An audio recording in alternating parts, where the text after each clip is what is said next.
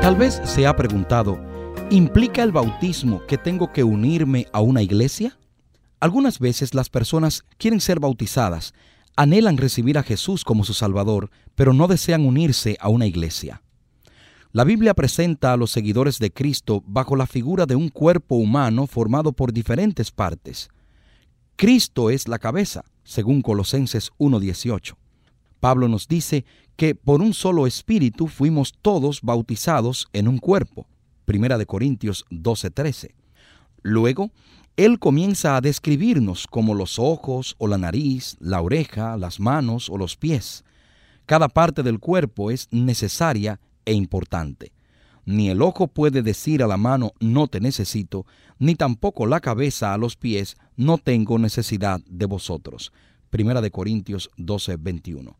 Cuando alguien dice yo quiero ser bautizado, pero no quiero pertenecer a la iglesia, es como si la mano dijera que no quiere estar unida al cuerpo. La mano no tiene ninguna utilidad si está separada del cuerpo. Dios tiene un propósito y un plan para cada uno de nosotros, pero necesitamos ser parte de su cuerpo, que es la iglesia.